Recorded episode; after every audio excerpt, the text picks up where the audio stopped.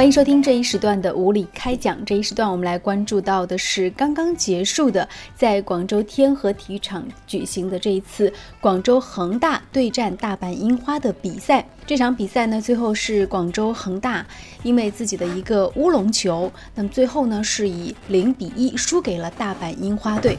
这场比赛在之在之前的预判当中呢，其实和今天的这个结局有着天壤之别，因为我们在看到各大门户网站在今天下午的五点点半钟左右所发布的全部消息，都是关于说这个呃大阪樱花。知道翻盘不易，有一点放弃的意思。本场比赛，所有人都看好恒大胜利，而且不仅是胜利，很多网站用了“大胜”这样一个名号。比如说，南宁晚报晚报就有这样一个题目说。呃，这个广州恒大再得大胜，或无悬念。但这次呢，他真的是把这个或无悬念的这个事情啊，变成了一件悬疑片儿的感觉。那这一时段呢，我们来和时事评论员五月小龙先生来就此事，呃，说一下观战之后的一些感受吧。呃，刚刚看完了这场比赛，有什么样的感触？大阪樱花队和广州恒大队之间的实力并没有非常大的悬殊。上一次跟日本队的比赛，由于对方裁判基本上。摆出了跟中国队硬碰硬的那种姿势，而快速反攻还有快速进攻正是恒大队的优势，所以呢，在对方措手不及的情况下，取得了五比一的大胜。这个前提是建立在，因为当时的比赛是日本的主场，他主场连续失误、连续丢球，导致了他们的斗志迅速的下降，而使得恒大队乘胜追击，就得到了这样的大比分五比一。但是并不能够简单的就说恒大队实力比大阪樱花队多出了多少个层次，甚至是五倍六倍。我们足球不能用比分来形容双方的实力，这是第一点。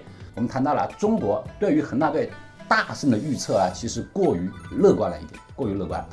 而我们可以看到这一次日本队来华以后，他派出来的阵容。其实基本上也还是全主力阵容，只不过是有一个比较明星的外援他没有过来。亚冠赛是两局制的比赛，第一局五比一的大比分，他们想在第二局完全获胜翻盘的可能性是不大的。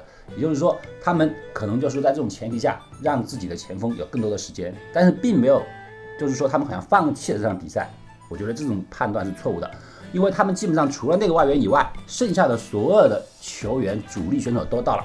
包括他们队中有日本队的两个日本国家队现在的两个国家队的成员，马上的世界杯比赛，他们两个都要代表日本队上场。嗯，包括一个主力前锋队员。所以就是从媒体的预判来说，之前的这些媒体对于整场比赛，对于这场比赛，他们实在是太乐观了，就感觉是。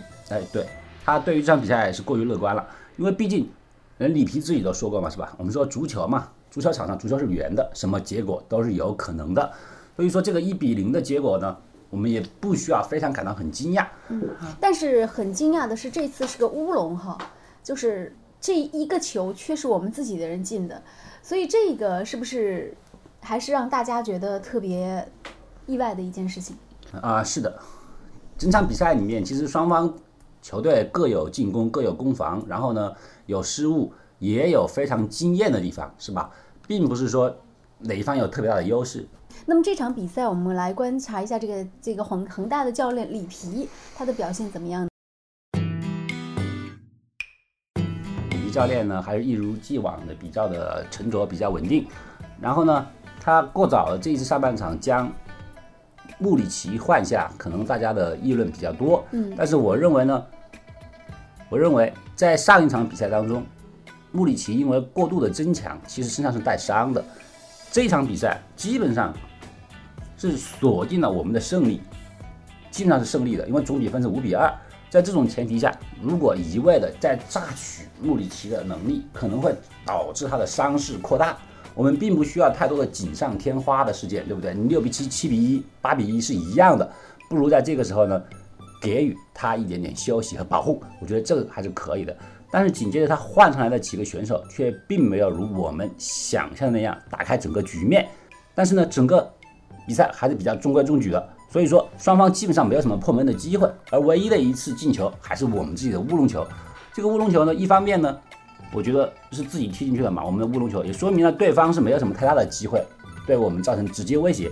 但另外一方面也说明了我们的防守还是出现了问题，因为毕竟让对方在我们的门口造成了很大的威胁，才会在趁乱之中踢上了乌龙，对不对？这是一个很重要的问题。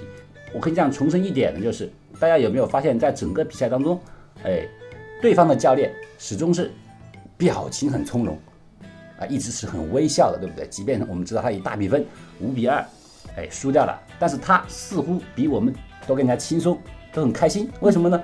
比赛之前他的发言有关系，他谈到了，他说，哎，日本队的球员很优秀，但是中国队的球员也很优秀，但是呢，很遗憾的是，他没有看到。这些优秀的中国球员在世界杯上亮相，其实这个东西就已经成为了他心中非常非常得意的一个底线。我怎么说呢？是不是？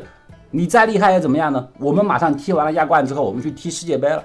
大家知道，世界杯才是能够代表足球最高层次的比赛。我们广州恒大，其实在整个层次来讲，代表中国队来讲，我们是赢了小比赛，却失去了全世界，是不是？你再厉害又怎么样呢？你只能在一个小范围里面获得胜利。可是他们能够代表自己的国家去参加世界杯，包括很讽刺的事是，我们的对手日本队马上去参加世界杯，好几个外援，我们自己队内的外援，什么迪亚曼蒂，还有那个韩国选手那个金英权，哎，金英权，他们都能够代表各自的国家去参加世界杯，而且作为主力，哎，去出场。可是，但是我们回过头来，像我们的郑智，哎，对我们，嗯我们牛逼哄哄的广州恒大呢，我们以五比二大比分战胜对方的广州恒大呢，相反，我们只能够乖乖的在家里面踢自己的小球。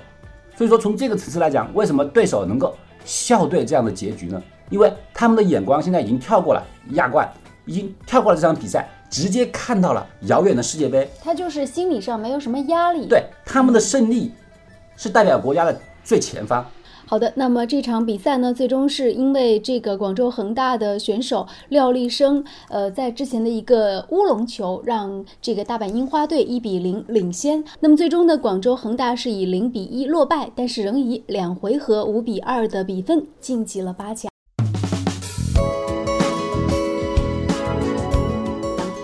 最后呢，我们看到这个新浪体育上有这个恒大主场零比一，呃，输给大阪樱花的一个调查。那么现在呢，截止到目前，参与的人数有接近两千人。那么对于这个恒大主场零比一，呃，对阵大阪樱花的结果，有百分之七十点五的人表示了不满意。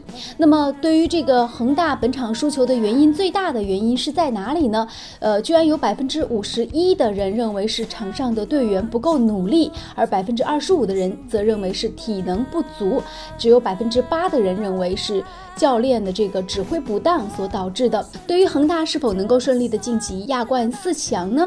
呃，很多人还是比较乐观的。那么截止到目前，是接近两千的网友当中，有百分之八十的人认为恒大能够顺利的晋级八强。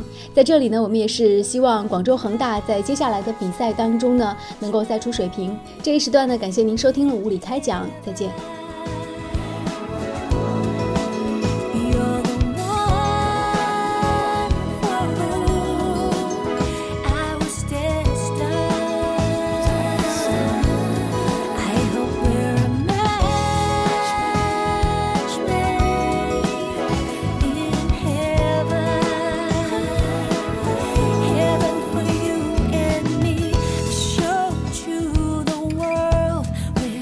my